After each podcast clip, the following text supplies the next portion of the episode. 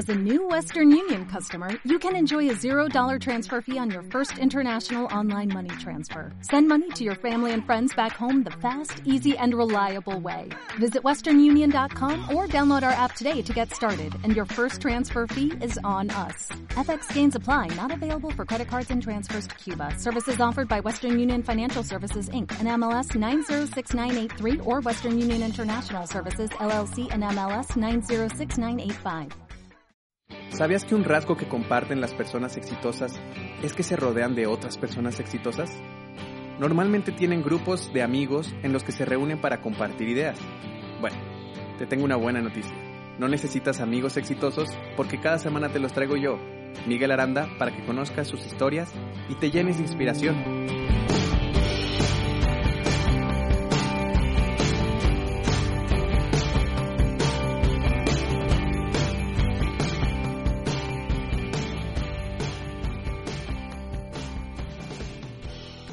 Bienvenidos a un episodio más de Emprendedores de a pie. En esta ocasión estamos con Luis Manuel Villarreal. Él es director y fundador de la agencia Jugando en Serio, eh, una agencia de animación que tuvo la, gran oportunidad de trabajar en Hollywood y fue este, premiada este año eh, con el premio de la Academia. ¿Cómo estás, Luis? Hola, ¿qué tal? Pues bien, bien. Muchísimas gracias por la, por la invitación y pues aquí estoy a lo que me preguntas. Oye, pues de entrada muchas felicidades. Muchas gracias. eres un orgullo mexicano. Muchas gracias. La verdad es que sí, este, pues muy feliz, muy feliz de haber participado en este proyecto que comentas.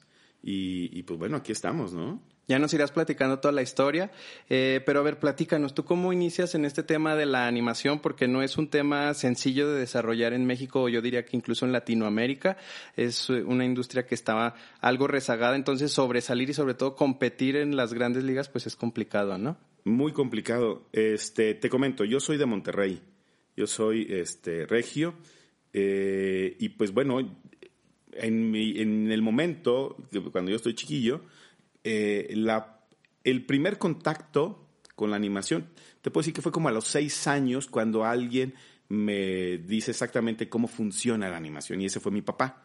Yo estaba viendo caricaturas, me acuerdo perfecto, y le pregunté cómo se movían. Entonces mi papá de una manera, él dibujaba bastante bien y de una manera muy sencilla me hace tres circulitos con ojitos a la izquierda, ojitos al frente y ojitos a la derecha. Y me dice, cuando estos los pasan rápido, parece que, que voltea parece que se mueve. Y en ese momento, ¡pum! Te voló la cabeza. Ah, pero rudísimo. Y de ahí a, hasta hoy, jamás he querido hacer otra cosa más que animación. Y eso te, te, soy muy honesto. Nunca he querido hacer otra cosa. A partir de ahí fue, eh, el objetivo fue hacer animación. Y este, y yo dibujaba día y noche, día y noche, día y noche. Me metí a una empresa. Ah, bueno, eh, eh, para no hacerte el, el, cuento largo, me, yo me meto a publicidad en Monterrey porque yo decía, es que es el lugar donde me van a enseñar a dibujar.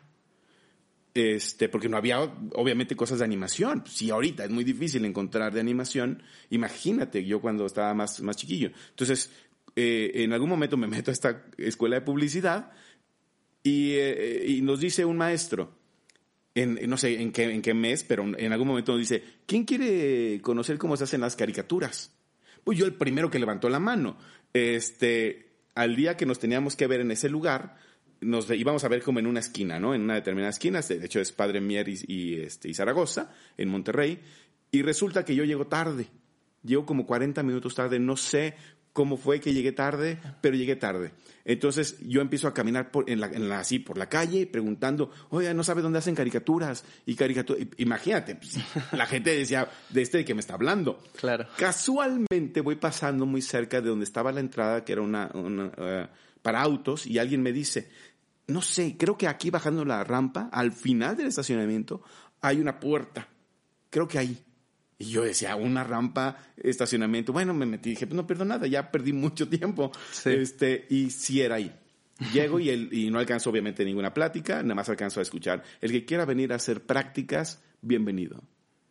Me salgo de la escuela de publicidad y me meto a este lugar. Era todo lo que necesitaba. Yo era lo que escuchar. Entonces yo dije, qué casualidad que yo haya entrado a esa escuela y, y, qué casualidad que una persona efectivamente pasa por ahí y de puro churro sabe que ahí abajo hay una especie de agencia, ¿no? O sea, te juro que pasabas por ahí y ni por aquí te pasaba que había una agencia ahí. Claro. ¿no? Pero, pues bueno, yo me quedé ahí, practiqué, me explotaron. Porque pues de eso, cuando vas comenzando, pues es, ok, vas a hacer de todo y vas a aprender y, y- y yo les agradezco infinitamente eso, porque eso fue lo que, lo que me llevó justamente a donde estoy ahora. Es algo que se da mucho en la industria creativa, ¿no? O sea, que, digo, eh, al principio te explotan, eres el becario, Claro. o a, a lo mejor inicias desde más abajo lle- llevando el café, pero te vas fijando, ¿no? Y eso, cómo se mueve, cuál es el ritmo, cómo actúan las personas, y, y te vas involucrando en, en todo ese mundo, ¿no? Totalmente, y te- por eso te digo que, que yo de verdad les agradezco infinitamente el que me hayan puesto a hacer eh, básicamente todo el proceso, todo el proceso. Y como tenían muchos libros, pues yo me aventaba todos los libros que tenían de Walt Disney, ¿no? Unas versiones que ni siquiera he visto ahorita, porque, no sé, dejaron de hacer esa versión específicamente, este, y que eran increíbles, increíbles. Entonces yo me la pasaba todo el día, todo, literal, yo llegaba súper temprano y me iba súper tarde, porque yo lo que quería era aprender. Hasta que en algún día o algún momento, el que estaba de director de animación me soltó la primera animación a que yo hiciera intercalación. La intercalación son, son los dibujos que van de una posición importante a otra. Ok. O sea, por ejemplo, tienes la mano abajo y la subes. Ok, él hace el- el- la mano que está abajo y la mano que está arriba. Y yo tengo que hacer los que están en medio para que llegue a otra posición. ¿Cuántos Es- fotogramas, digamos, eran? eh, bueno, en ese momento estaban, e- ese proyecto era para video. Eh, son 30 frames por segundo. 30, En cine son 24 frames por segundo. Ok. Entonces, eh, por ejemplo, a lo mejor él, él- él era un segundo, entonces él hacía el primero y el último. No necesariamente tiene un solo cuadro. Esos pueden estar a veces expuestos de diferente manera y yo tenía que hacer a lo mejor como unos ocho dibujos. sí, ejemplo, digo, ¿no? para dar un contexto de, cuánto más o menos implica en trabajo, es, es ¿no? mucho trabajo, es muy complicado. Dar ese primer paso es complicado, porque la persona que hace esos dibujos importantes necesita que los dibujos que estén en medio sean tan bien hechos como los como el que los hizo. O sea, tú no puedes hacer dibujos feos porque si no, en el transcurso de ese dibujo, de esa trayectoria, se empieza a deformar. Sí, se nota al Y se nota muchísimo, muchísimo. Y más cuando la gente sabe del, del, del tema, ¿no? Sí, Que por son supuesto. ex- expertos. Entonces, este, eh, pues eso, eso justamente. Y yo la primera vez que hice mi prueba, yo la verdad es que dije, sí, esto es lo que quiero hacer. Y se me quedó muy grabada la escena que, que me dieron en ese momento, ¿no? Entonces, digamos, tú inicias pues de una forma muy empírica, ¿no? Porque no, o sea, no sabías ni cómo era ni por dónde empezar, pero fuiste encontrando. ¿Y cuánto tiempo duras ahí en esa empresa entonces? en esa Luis? empresa creo que duró aproximadamente como, eh, como dos años, según me acuerdo, tal vez un poquito menos. Estaban haciendo un cortometraje y entonces eh, entré a ayudar, ¿no? Claro, Eh, te da las bases. Eh, totalmente. Y después, con el tiempo, me metí a trabajar eh, eh, ya en forma, pero no a animación. Entré al periódico El Norte de Monterrey ok. que es el mismo de Reforma, son los mismos, más que se llama el norte, me meto y, y, bueno, en- creo que entré como a los 17 años apenas cumplidos, 17 años a ser ilustrador. Entonces eras una cría cuando Sí, empezaste, sí, sí, como dicen allá, una Pero, cría. Súper chiquillo, pero la cosa era que yo quería hacer eso. Entonces, por eso me salí de la escuela. Y, y, y lo bueno es que tampoco mis papás me dijeron, pues no, te regresas a la escuela porque tal, porque él sabía que yo no quería eso.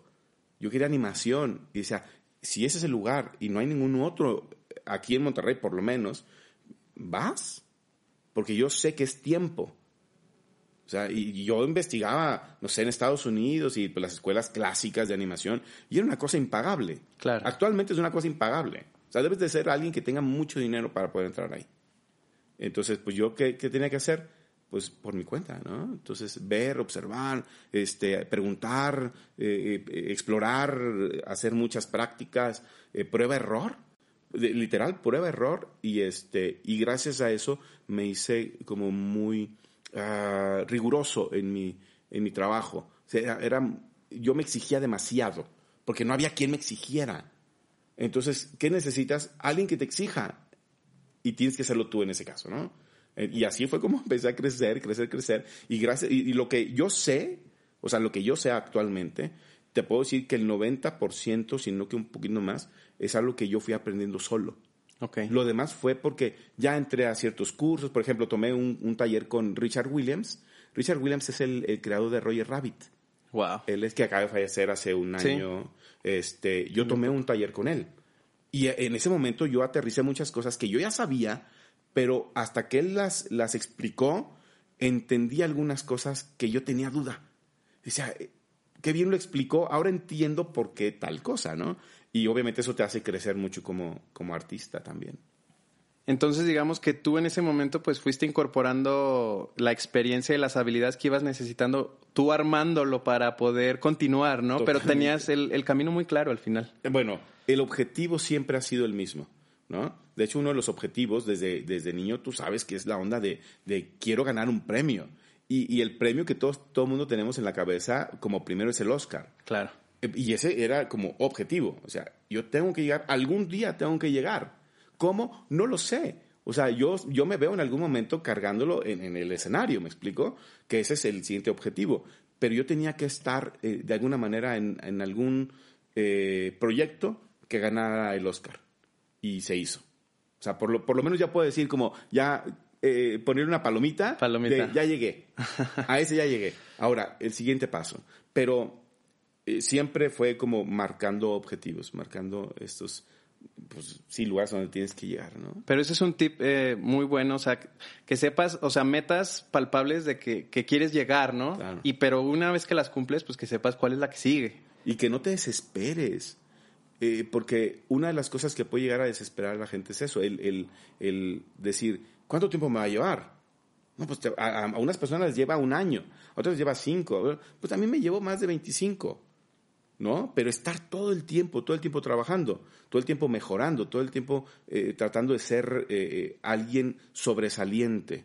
Eh, porque igual dibujantes hay muchos, igual a lo mejor animadores hay un, un, cierto número y así, pero uno, yo siempre he sido de la idea de quiero ser alguien que sobresalga, como no sé, haciendo propuestas nuevas, eh, creando un nuevo tipo de, de animación, por ejemplo, o, o, siendo el mejor animador, o levantar la animación en México. Que fíjate, esas cosas yo las platicaba mucho con mi papá. Y, y, y él me decía, yo sé que tú vas a hacer un cambio muy eh, bueno en, en, la animación en México. Él se, siempre creyó en ti. Me, sí, exacto, siempre creyó en mí. Y siempre me dijo, yo sé que vas a llegar. Y pues mira. Y te apoyó, ¿no? O sea, confió en ti porque o sea, nunca me limitó. Nunca me limitó. Eso, eso se lo agradezco con el corazón. Y eso es clave limitó. porque finalmente pues tus padres, en, sobre todo en una etapa temprana, pues son determinantes y si ellos te dicen o ellos no claro. creen en ti, pues es la primera barrera, ¿no? Es... Imagínate que no, que no crean en ti tus papás. O sea, yo creo que eso es lo peor que te puede pasar. Porque tú lo que quieres es apoyo de alguien. ¿Y quién mejor que tus papás? Claro. O sea, que me apoyen a lo mejor no saben exactamente lo que hago, porque eso me, me sucedió. Ajá. O sea, mi mamá o mis tías, así, pues ellas no sabían exactamente lo que yo hacía. Uh -huh. ¿Qué hace tu hijo? Pues dibuja. Le gustan las caricaturas. Pero cuando ellos ve veían el trabajo que yo hacía, te lo juro que me decían, ¿a poco tú haces esto? Y yo, sí, lo he hecho toda mi vida, ¿no? Entonces, eso es muy. O sea, muy no lo comprendían bien, pero les sorprendía claro. cuando lo podían ver algo ya palpable. Pero ¿no? tienes la, la contraparte. Por ejemplo, y eso lo agarramos ya, ya así como de chiste entre amigos, porque yo les decía, es que mis tías le decían a mi mamá, dile a Luis que se ponga a estudiar algo eh, serio, porque eso no, no, no, este, no le va a dejar nada. Claro. En algún momento fue cierto, porque es muy difícil, pero, pero vaya, si tienes la meta muy clara, si sabes lo que quieres, si eres bueno en lo que haces y te conviertes en alguien todavía mejor, ¿no? O sea, porque una cosa es decir, ah, qué, qué, qué, bien dibujas, ¿no? Pero otra cosa es que tú como, como artista intentes ser cada día mejor y que tu calidad se vaya a una calidad que es internacional, es más, ni siquiera es mundial. ¿Por qué? Porque uno tiene que pensar actualmente en la cuestión de la globalización. Estás compitiendo con gente de todo el mundo. No estás compitiendo local. Qué padre que local te digan, qué bueno eres. Pero qué mejor que te digan en Italia, en Francia, oye, y eso me ha pasado, yo porque conozco muchos artistas a nivel eh, ya internacional y me dicen, yo no sabía que en México había alguien con esa calidad.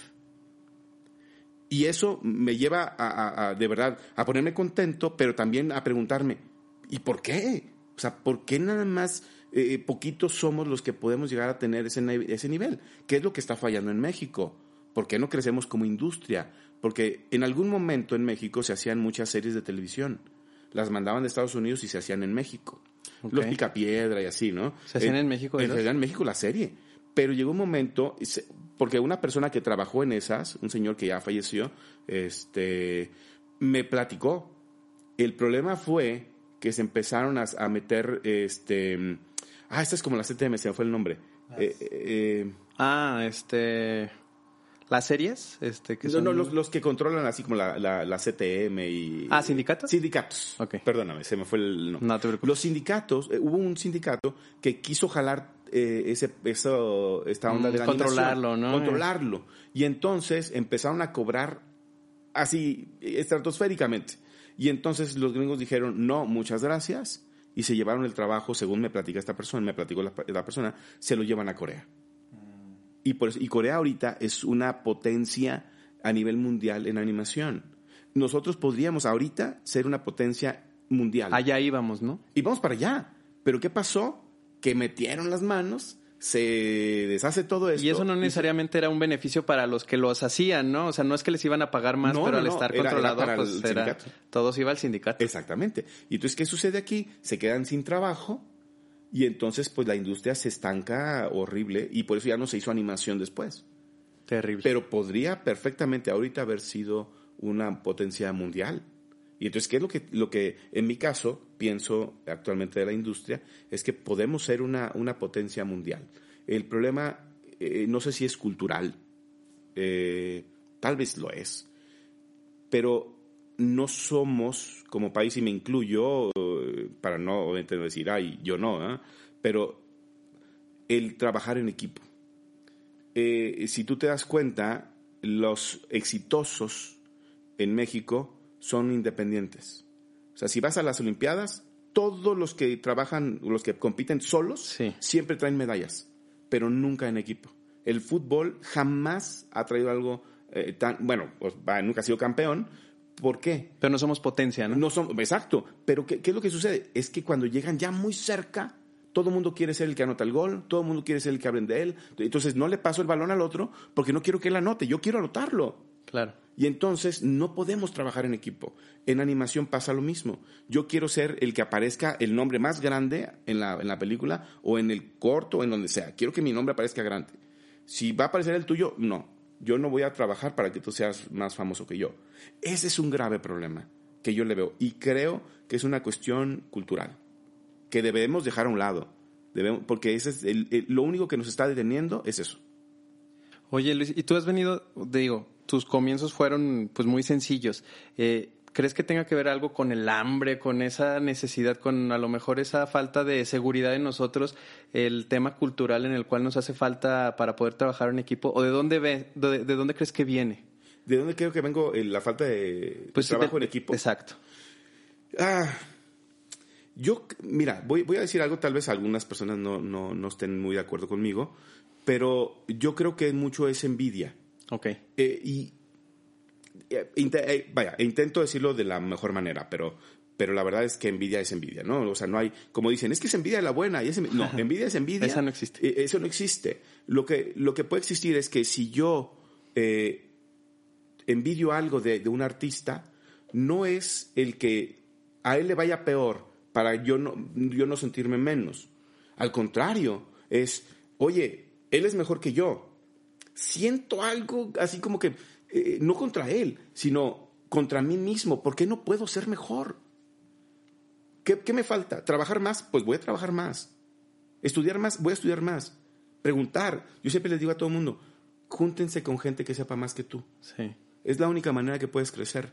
¿De qué te sirve juntarte con gente que sabe menos? Y eso también lo, lo pongo sobre la mesa. Al mexicano o al latino, no sé si es como una cuestión latinoamericana también, eh, o, o- o en general en el mundo, ¿eh? Pero hay personas que les gusta ser el tuerto en tierra de ciegos. O sea, yo no sé tanto, pero con los que me junto saben menos que yo. Por lo tanto, me adoran a mí porque yo sé menos, yo sé un poco más que ellos. Pero les tiene mucho miedo a esas personas a juntarse con gente que realmente sepan. No el mejor del mundo, pero sí el mejor del rumbo, Eh, ¿no? Y dices, ya con eso ahí me Y, quedo. entonces- y hay una frase que, que es, eh, ¿qué quieres ser? ¿Cola de león o cabeza de ratón? Exacto. Yo prefiero, yo Luis, prefiero ser cola de león. ¿Por qué? Porque están los mejores ahí, los mejores. Tal vez yo sea el peorcito de ellos, pero ¿qué crees? Dentro de esos soy muy bueno de todos modos, porque soy parte de ese león.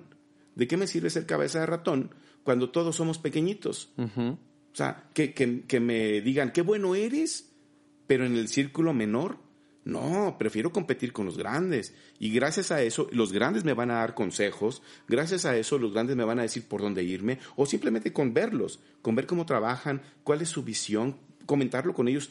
Cada que conozco a alguien importante en animación, o, artista, no necesariamente animación, sino artista plástico, siempre les digo, dame un consejo. Uno, el que tú creas, dámelo. ¿Cómo trabajas tú? Yo te doy un consejo. Mira, uno de los consejos que yo en algún momento le pedí fue a Andreas Della. Andreas Della es el que hizo a Scar del Rey León o a Gastón de La Bella la Bestia. Yo me acerco con él, le pido el autógrafo y le digo, oye, soy muy fan tuyo, papá, papá. Ahí lo he visto como cuatro veces. Pero la primera vez que lo vi le dije, oye, Andreas, dame un consejo. Yo no le pedí más cosas, es, dame un consejo. Y me dijo, ve al zoológico, llévate una libreta y dibuja todo lo que puedas de los animales. Todo. Vete a eso. Y eso fue lo que hice. Entonces, más que pedirle algo, algo extra al artista, eh, como, como un, un fangirl, ¿no? no, la verdad es que, oye, ¿por qué mejor no me das algo que verdaderamente me va a beneficiar? Claro. Dame un consejo, porque eso más adelante me va, me va a hacer más grande. En el momento que me lo digas, ya me hizo alguien mejor. Y eso es lo que hago todo el tiempo. Todo el tiempo. No importa si, si el, el artista es más conocido o menos conocido, no importa. Yo puedo aprender algo de todo el mundo y eso es lo que hago. Entonces, digamos que esa admiración, que en principio es positiva porque lo ves como un ejemplo, eh, digamos, culturalmente nos cuesta trabajo como asimilarla en algo positivo y se va convirtiendo en una envidia y entonces ahí donde se bifurca y hay un problema, ¿no? Entonces, no perder el foco, eso, de eso nos hablas. O sea, si, si, si admiras a alguien, no está mal, o sea, esté arriba o esté abajo de ti, puedes aprender de él. No sientas coraje, siente admiración y gracias a esa admiración que le tienes, puedes obtener algo bueno. E ir subiendo tú mismo, ¿no? Sin duda. Esa es la forma. Sin duda. Y, no, y no desesperar. O sea, hay que aprender a ser pacientes. Si tú lo que quieres es éxito, en algún momento llegará. ¿Quieres ser el, el lead animator de alguna producción? En algún momento llegará. No llegan solos.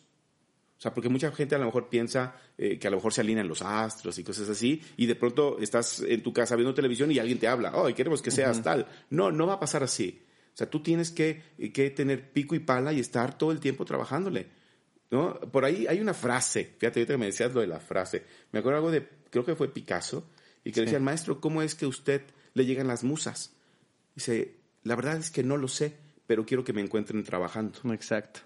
Y eso es exactamente lo que yo hago todo el tiempo. Trabajo y trabajo y trabajo y trabajo con, con el afán de, mejorar y de que en algún momento algo va a pasar también, ¿no? O sea, de tanto que trabajas, este, o te, te juntas con la gente correcta, estás en los, en los eh, proyectos, eh, eh, no sé, necesarios o así, y de pronto a lo mejor por casualidad estás en otro. Este del, del Oscar fue mera casualidad, después de estar picando piedra por muchos lados y conociendo gente, pues conocí, a, perdón, conocí a, la, persona correcta. Que me llevó, y de pronto, oye, queremos que trabajes con nosotros porque nos encanta tu trabajo. ¡Wow! y eso es increíble, ¿no? Por supuesto, la magia sucede, pero te tiene que encontrar trabajando, ¿no? Totalmente, te tiene que encontrar trabajando. fácil no es. Eso, eso se los puedo decir. Fácil no es. Oye Luis, sí, justamente quisiera hablar un poco de eso porque eh, nos dices, pues yo quería ser animador y este empecé a trabajar y ya gané un Oscar, pero sabemos que no es así, o sea, que hubo en medio, o sea, cuántos tropezones, porque también pues se tiene que decir así, ¿no? Este, ocurrieron para poder ir llegando a llegar a ese momento. De hecho, creo que hay, ha, habido más eh, caídas eh, que éxitos, pero tienes que ser lo suficientemente eh, maduro, tienes que entender, eh, empezar a madurar eh, para poder sortear estas caídas.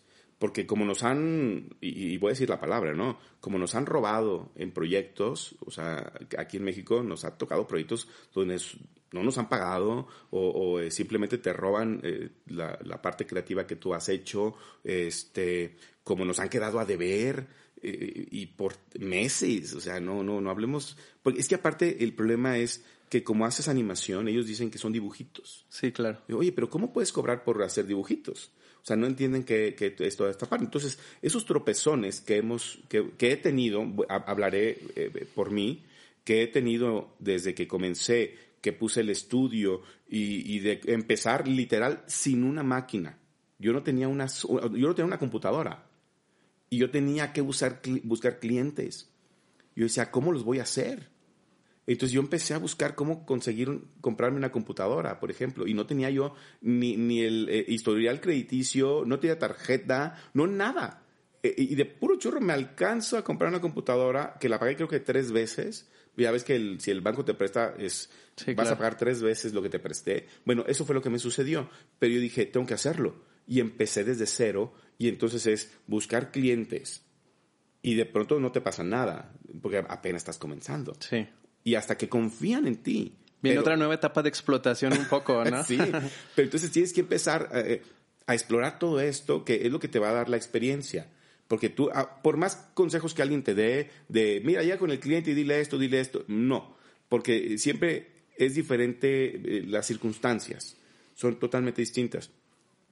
Y hasta que uno de los clientes dice, mira, me gusta cómo trabajas, entonces empiezas a trabajar con ellos y de pronto es, pero te pagamos aquí a 60 días, a 90 días. Y tú tienes que pagar renta en 15 días, ¿me explico? Sí. Y es como hago todo eso. Entonces, esos tropezones justamente son los que me empiezan a mí a dar tablas para después ya no trabajar solo y decir, ok, gano dinero, ah, porque esa es otra. La gente piensa que tú ganas dinero y que, y que no sé, tienes alberca en tu casa y, y que tú vives impresionante, así, ¿no? Y no, o sea, la verdad es que yo ganaba dinero y lo guardaba para poder pagarle a gente que estuviera conmigo trabajando. Y yo no ganaba nada, literal, yo no ganaba nada, yo nomás tenía lo que era para comer. Y la gente que estaba conmigo trabajando, yo les pagaba. Y yo no podía faltarles a ellos. Yo buscaba, trabajaba y les pagaba, buscaba, trabajaba y les pagaba. Y de pronto ellos no producían. ¿Y, qué haces? Pero también los tienes que empezar a, tienes que empezar a crear gente para el nivel que tú quieres eh, ofrecer. Digamos, tú sabías que eso era una inversión a pesar de que en ese momento no estabas ganando. Totalmente. O sea, mi visión siempre ha sido como, de alguna, o sea, eres un emprendedor, ¿ah? e, eres un empresario porque estás emprendiendo, pero también eres inversionista. Y es, estoy invirtiéndole. Y mucha gente me ha, me, ha dicho, ¿para qué? ¿Para qué le metes tanto dinero? O sea, le, le, metes dinero, pero no tienes después dinero, ¿no? Sí, pero es que tú lo estás viendo en corto plazo. Yo lo estoy viendo a un plazo muchísimo más lejano. Este, y eso es lo que he hecho. Mi inversión es a, un plazo mucho más grande. O sea, yo no voy a recibir dinero eh, mañana porque hoy le metí dinero. o sea, yo sé que no es así. Porque ya me lo ha dicho eh, la experiencia, la vida, los tropezones, eso es lo que ha sucedido. Y gracias a eso puedo decir que mi estudio lo he mantenido por lo menos 10 años. 10 años. Que ya es mucho decir en México, ¿no? Porque el promedio es mucho, mucho menor. No, bueno, yo conozco gente que, que, ha puesto su estudio porque para la gente es muy fácil decir, voy a poner un estudio y a los seis meses, ¡pum! como palomitas, ¿no? Empiezan a tronar. Entonces, no es fácil emprender algo de animación y sobre todo animación eh, eh, porque al final de cuentas es un arte, pero es un arte que en el cual no es muy comprendido por las personas. La gente piensa que como son caricaturas, tú no debes de cobrar. O sea, hubo un ejemplo que te eh, voy a comentar de alguien que quería hacer un capítulo de un proyecto que tenía y era un error de siete minutos.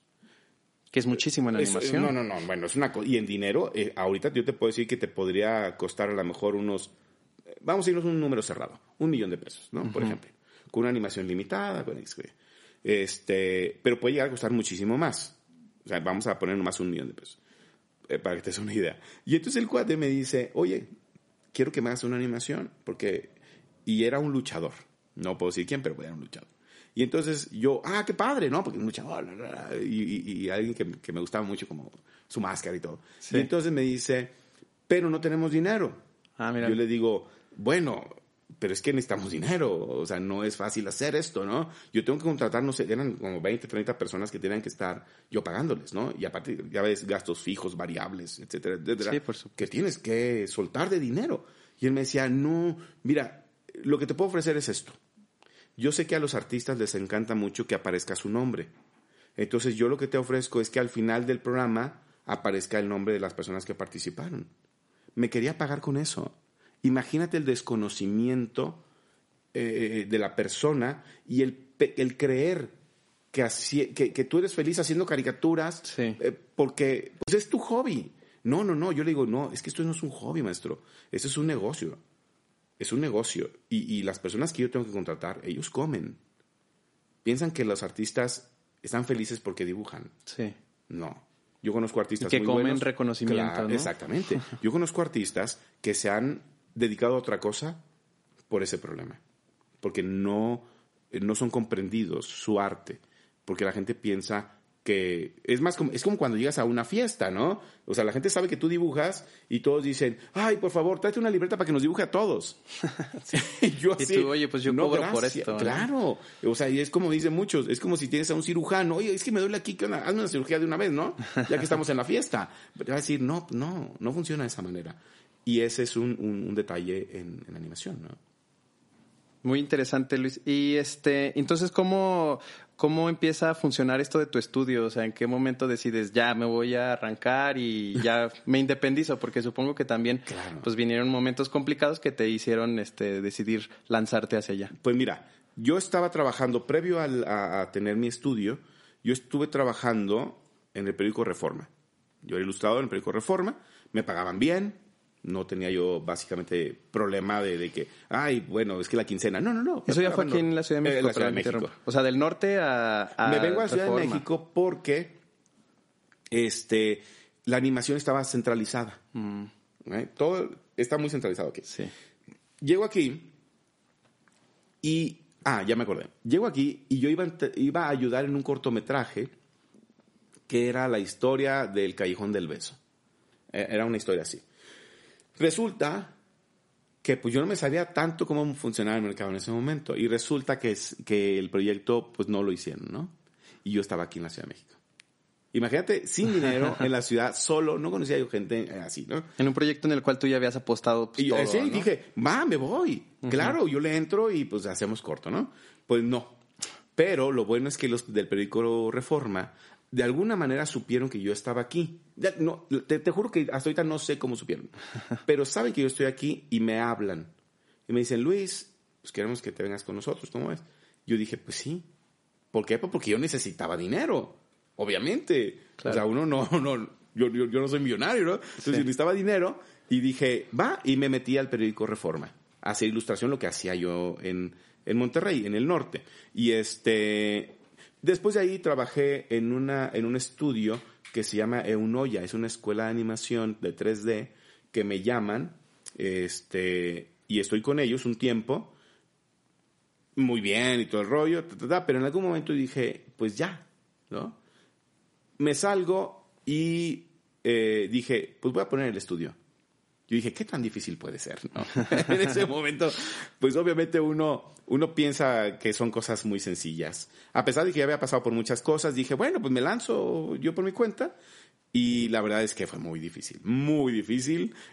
este, y, y- fue empezar a pasar eh, eh, momentos sin dinero, literal sin dinero, por días. Nada más lo que tenía yo en la alacena y, y decía yo, esto se me va a acabar el viernes, por ejemplo. ¿Qué voy a hacer?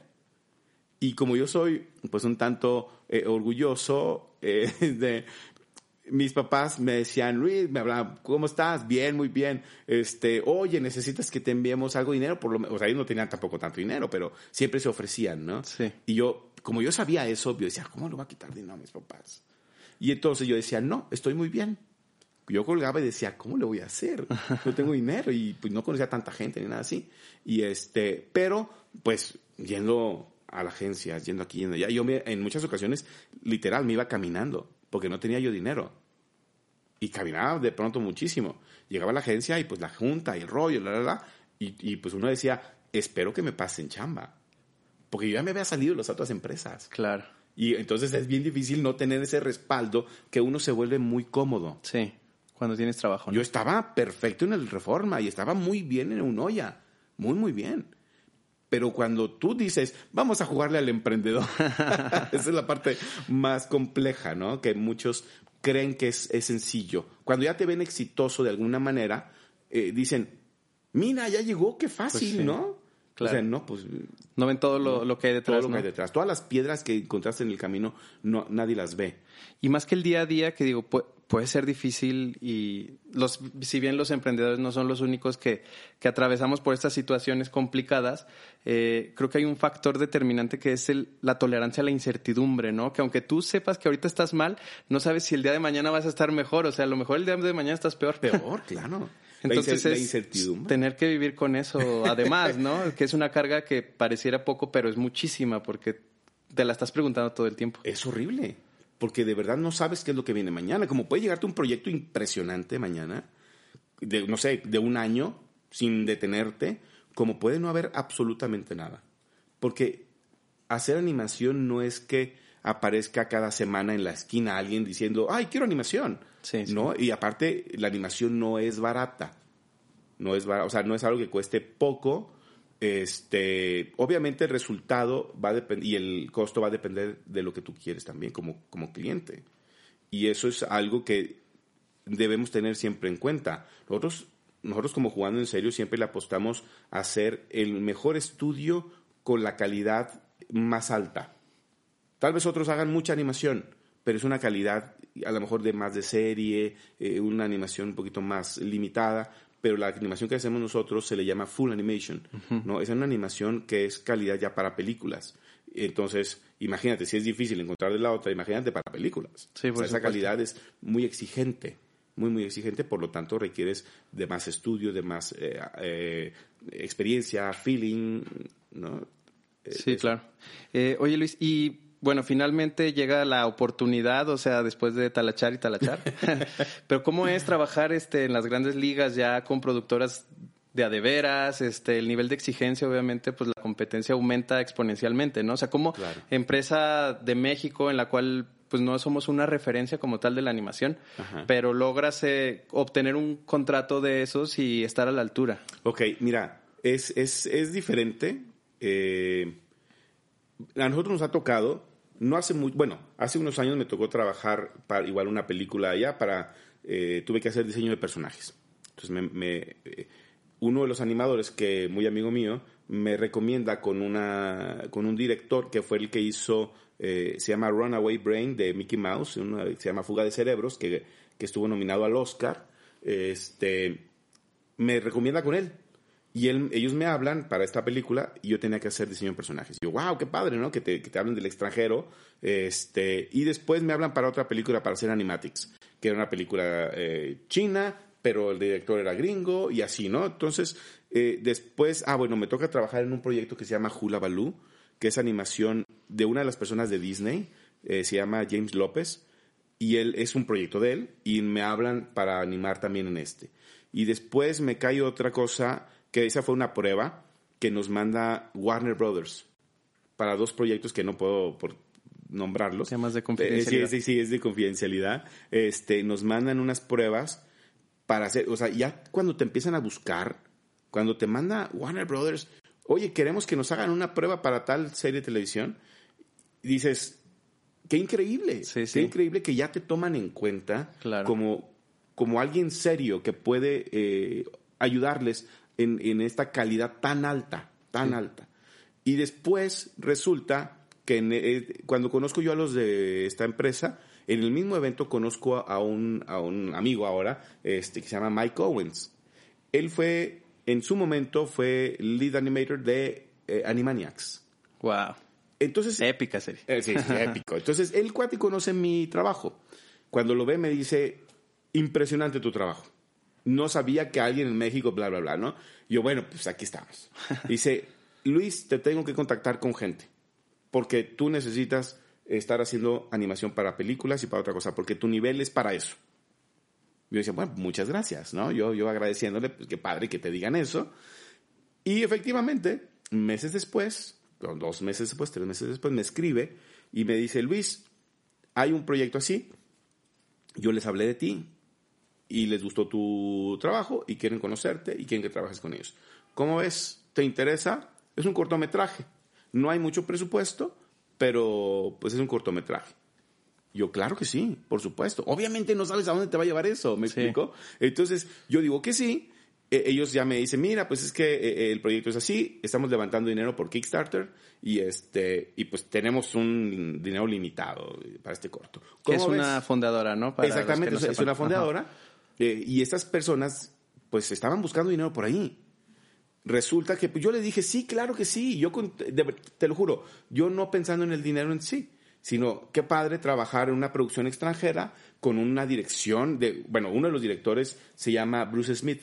Eh, él fue el que hizo Kershak, el de Tarzán, el gorila, el papá Sí. él es el que fue el que dirigió a este personaje o el de la princesa y el sapo que eh, él hizo a Facilier el que es el malo ¿no? Claro, sí. entonces estar trabajando en una eh, producción donde hay alguien que te está dirigiendo de ese nivel dices claro que quiero estar entonces yo digo que sí y la primera junta que tuve fue justamente con él vía Skype con él y con se llama Everett Downing el otro director de animación que también estuvo Toy Story estuvo en, en- en Cars creo y así bueno en eh, Wally y eh, entonces unos tipos que saben de animación muchísimo y yo sí quiero estar ahí tengo la junta con ellos me explican mis escenas yo dije ah, qué escenas tan bonitas las escenas que me, que me van a pasar, perfecto. Cuando ya me mandan las escenas, veo el animatic y yo empiezo a hacer mis escenas eh, con toda la calidad que yo esperaría también, ¿no? De- eh, porque yo digo, bueno, ellos esperan un nivel muy alto, por eso me están hablando.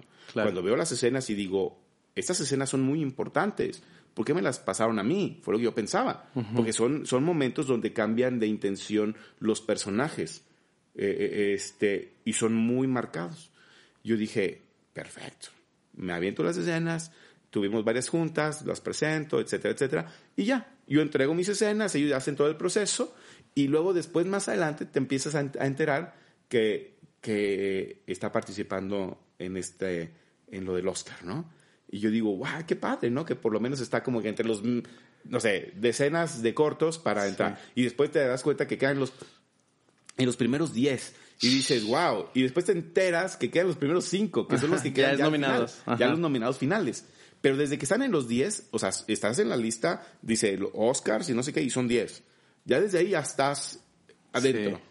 Pero cuando ya dicen, vamos a escoger los 5, los otros bien emocionados cuando los escogen, y yo, wow, estamos entre los Porque también cinco". hacen un evento, ¿no? O sea, bueno, lo, lo graban y todo. Lo- eh, sí, sí, sí, y de hecho lo transmiten. Los, los que quedan finalistas son tal, tal, tal, tal. No, nosotros súper contentos, súper contentos. Yo dije, bueno, ya con estar nominado, Sí. estamos ya. Ya se sentían ganadores, ¿no? Claro, porque estás nominado. Este. Y ya, bueno, el día del, de los Óscares, de entrada yo no sabía dónde lo iba a ver. Sí. Porque yo no tengo contratado cable y eso así. Ah, de plano. De hecho, yo ni siquiera tengo televisión.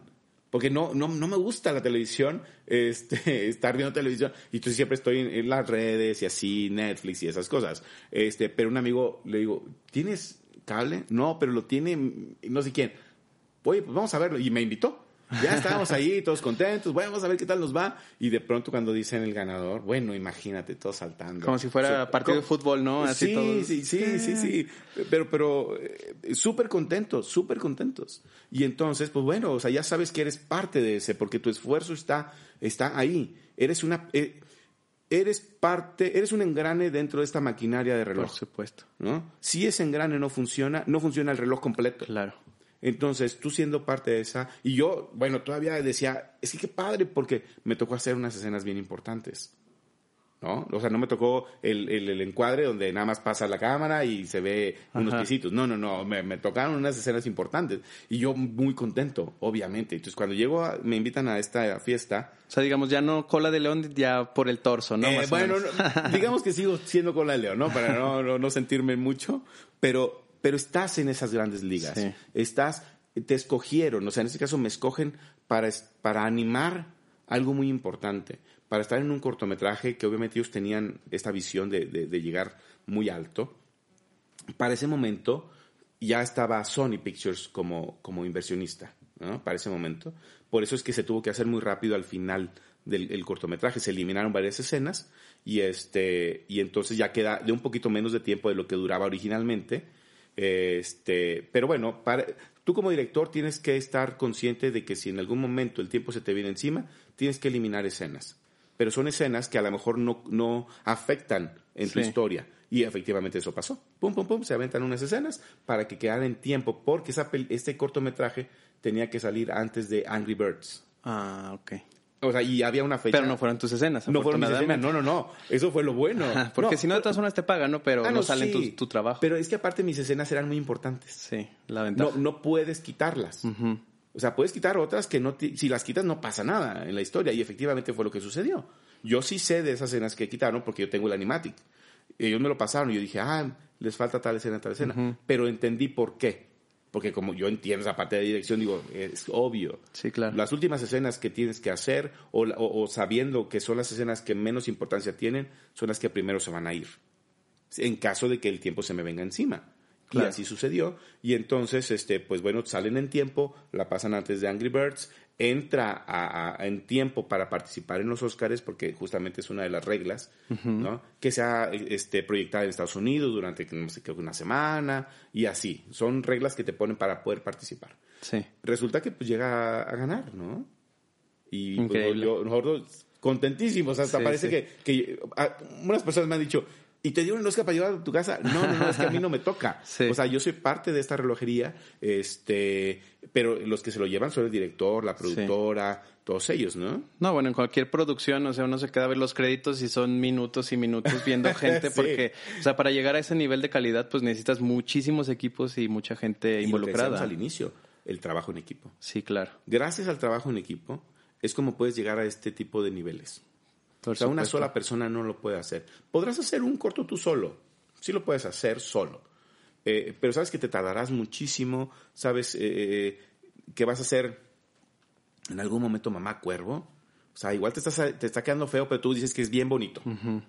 Pero cuando tienes todo un equipo creativo, todo, eh, pe- eh, personas detrás, eh, eh, todos tienen una visión distinta. Así que alguien sabrá si te dice, ¿sabes qué? Es que esto no está funcionando. Claro. Y entonces en ese momento tú tienes que ser lo suficientemente consciente de que puede variar. Por supuesto. ¿Y cómo vemos el, el este cortometraje? Se llama Hair Love, ¿no? Se llama Hair Love y lo pueden ver en, en, eh, YouTube. En YouTube, así, nada más lo, lo buscan en YouTube. Sí, y, y te- y es el primero que te aparece, creo. Ah, Aparte, creo que tiene ahorita como 25 millones de views. Wow. Pues es que le- ya le dio una, este, un impacto, pues, internacional, ¿no? Sí, eh, justo gana el Oscar y bueno, al siguiente día prrr, empiezan todo el mundo también a verlo. Para ese momento llevaba, porque me acuerdo, llevaba alrededor de 14 millones. Que no es Yo- poca cosa. No, no, es muchísimo. impresionante. Es más, estos 25 que yo te digo, a lo mejor eh, hoy son 30 o 35. Sí, claro. Pero es lo que yo me acuerdo hace unos días. Hace unos días. Habrá que Entonces, checar, ¿no? Para este ah, momento. exacto. ¿Cuántos lleva? Pues igual lleva más, ¿no? Pero está muy padre porque te da un impulso. Sí. No, no, no solamente al estudio que lo comenzó a hacer, que se llama Six Point Harness, eh, este, que ellos fueron los que me contratan a mí. Les da un impulso impresionante. O sea, oye, ganar el Oscar Sí, claro. no, no es cualquier cosa. Al director le da un impulso impresionante, que fue el, el creador, este eh, Matthew Cherry, y después también a los directores de animación. Pero a nosotros como, como parte de esa maquinaria, como parte de los animadores, este, en mi caso, imagínate como mexicano, ser el único mexicano animador, ¿no? O sea, que animó algunas escenas en, la, en el corto, me da un impulso pues sí, bastante bueno. Porque igual todo el mundo te empieza a hablar, universidades te empiezan a invitar a que des pláticas, Claro. eh, salen proyectos, este, y eso es muy bueno. Y yo lo veo en este, en este sentido, porque da un impulso no solo a mí, sino a la industria mexicana.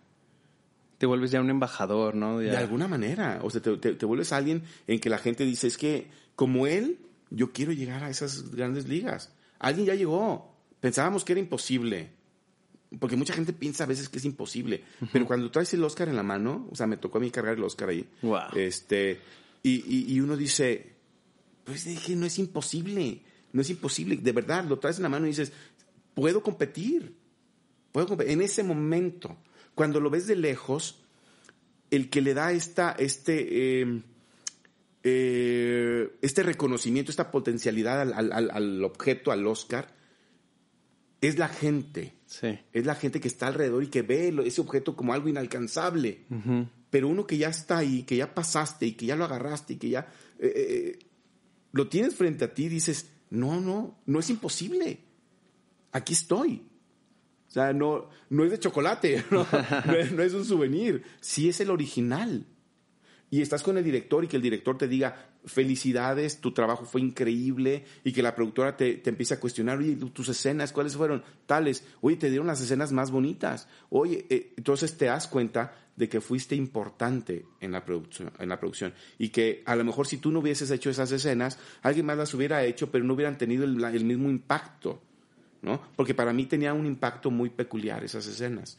En, en mi caso, y esto, digo, te lo, lo agrego porque para mí no fue hacer unas escenas de animación nada más.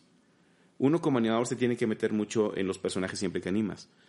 Y a mí me tocó de niño, de niño, una situación muy difícil, que yo la, la ubiqué mucho con el corto. El corto se, se trata este, más del cabello eh, y el papá ayudando a la niña, pero como, como en el otro plano es que la mamá de la niña está en el hospital tiene cáncer, etcétera, etcétera, y él se tiene que hacer cargo, el papá se tiene que hacer cargo de toda la casa, de la niña, de la esposa, etcétera, etcétera. Entonces, a lo que voy es que a nosotros nos tocó algo muy parecido, de niños. Eh, mi mamá cae en el hospital, muy grave, muy, muy, muy, muy grave, y dura días y días en el hospital. Este, mi papá era el que nos cuidaba. Entonces, imagínate niños de seis años, cinco años y así, este, o no sé si eran a lo mejor siete años, y mi papá se tenía que hacer cargo de la casa, de darnos de comer, de llevarnos a la escuela, de ir al hospital, de regresar, darnos de cenar y así, mi papá. Entonces, cuando yo hago estas escenas, eh, eh, imagínate el impacto de entender de lo que se trataba. Conectas, ¿no? Conecté así, ¡pum!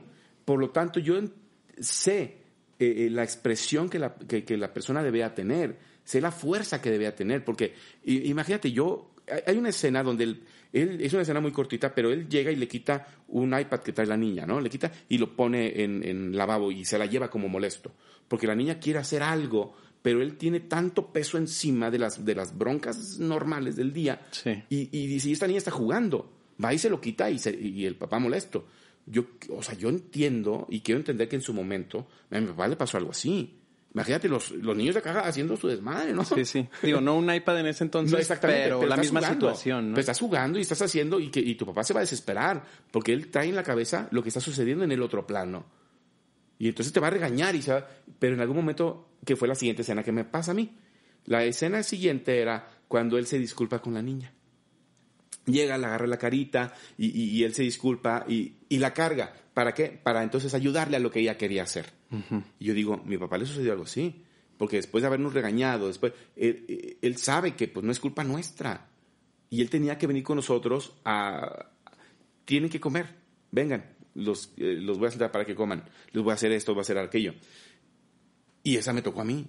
Y la tercera escena que, que me toca fue cuando a, a, es el encuentro del papá con la esposa y la niña eh, en el hospital. Entonces, ella está en su silla de ruedas, este, la niña llega toda contenta con la mamá, este, porque por fin la puede ver otra vez, y él llega y saluda a la mamá. Y la niña dice, ay, otra vez juntos, ¿no? O sea, esa es la expresión de la niña. Qué padre, se quieren, etcétera, etcétera. Entonces, imagínate nosotros cuando llega mi mamá a la casa. O sea, cuando vamos por ella al hospital y, y etcétera, etcétera, entonces, por eso es que cuando yo eh, me toca a mí esas, esas escenas, yo hice clic. Sí, claro. Hice clic. Porque yo lo viví de alguna manera, ¿no? En mi casa.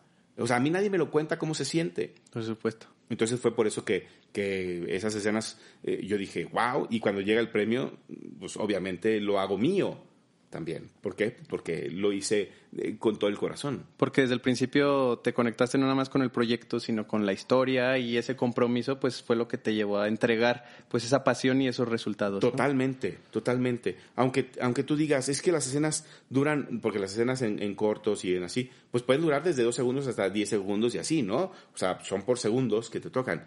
Pero esa escena que te toca, tienes que hacer que sea convincente o sea, no son dibujos moviéndose, son personajes actuando. Y tú eres un actor. Tú como animador eres un actor, no eres un dibujante. Lo último que piensa un animador es en dibujar. lo primero que tú piensas es en actuar, es en transmitir un mensaje. Entonces, gracias a eso es que tu escena puede ser creíble o no. Podría ser una escena que, que oh, pues sí se mueve, pero no me dijo nada. Y hay otras escenas que solo se mueven lo necesario, pero te llevan un mensaje tan fuerte que, eso es justamente lo que el espectador recibe. Que, ese, que eso es lo que tú tienes como, como finalidad, que la gente reciba el mensaje que tú, que tú estás pensando. Bueno, Luis, eh, yo creo que resumiendo la charla, este, pues esa pasión que, que, le imprimías desde tus inicios, pues la sigues este, proyectando ahora y qué bueno que no has perdido eh, ese gusto por crear y por desarrollar historias. Eh, creo que tenemos mucho como mexicanos que aprender para poder trabajar en equipo, para poder saber admirar más que envidiar y para poder llegar este, a donde tú has llegado. Entonces, te agradezco mucho que nos hayas acompañado en esta plática. No sé si deseas agregar algo más, dónde te encontramos también en tu estudio para poder conocer más de lo que haces y para poder contactarte. Oh, bueno, mira, algo que, que me gustaría, este, creo que dejar como mensaje para no nada más a los artistas, sino puede ser inversionistas o el mismo gobierno, es que tenemos en México una mina de oro y una mina de oro en, cuestiones creativas, una mina de oro en artistas, eh, en proyectos que se pueden llevar a cabo y es no solamente pensarlos para, para local, o sea, pensarlos para algo mundial, algo internacional, porque podemos ser competitivos. Entonces, eh, ¿por qué te digo esto? Eh, porque necesitamos también que, que, se pongan un poquito las pilas por ahí y que crean en este tipo de proyectos. ¿Cómo? Invirtiendo invirtiendo recursos eh, a la persona que, que, que, él merezca eh, invertirle dinero.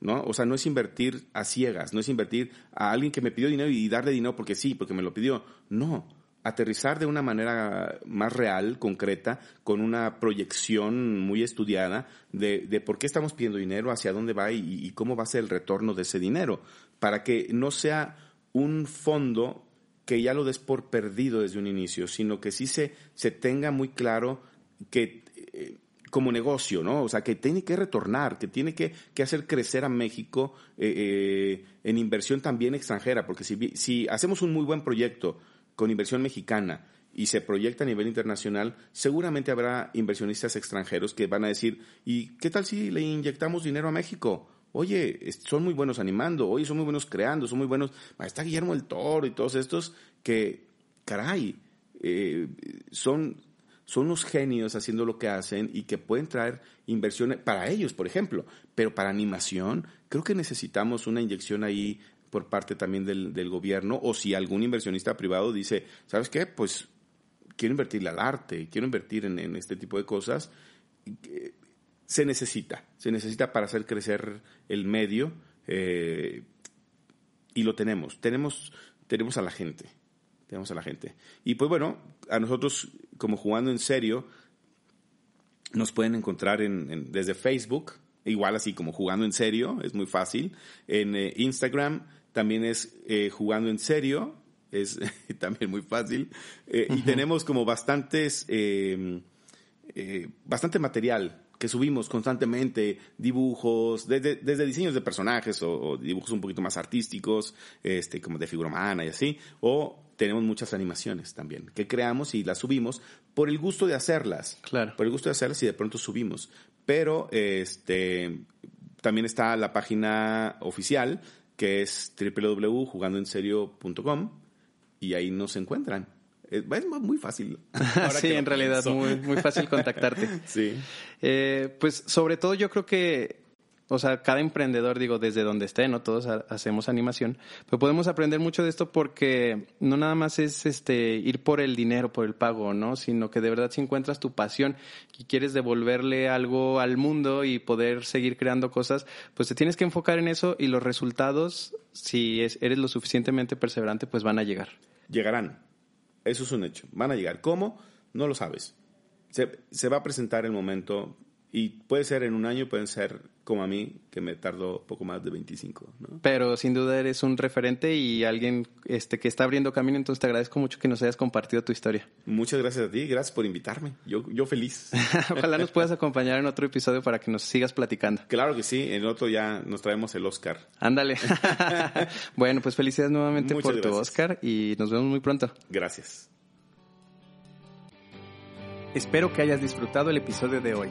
Recuerda escucharnos cada semana en Emprendedores de a pie para que no te pierdas de toda la inspiración que nos regalan nuestros emprendedores. Síguenos, comparte y dale amor para que cada día estas historias puedan llegar más lejos. Yo soy Miguel Aranda. Nos escuchamos la próxima.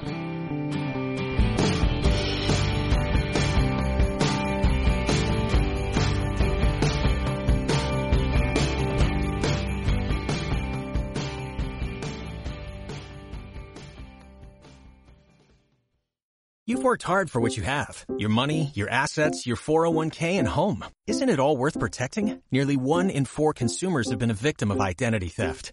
Lifelock Ultimate Plus helps protect your finances with up to $3 million in reimbursement.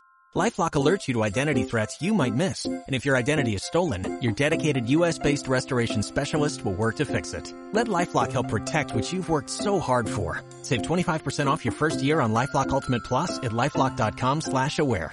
Terms apply.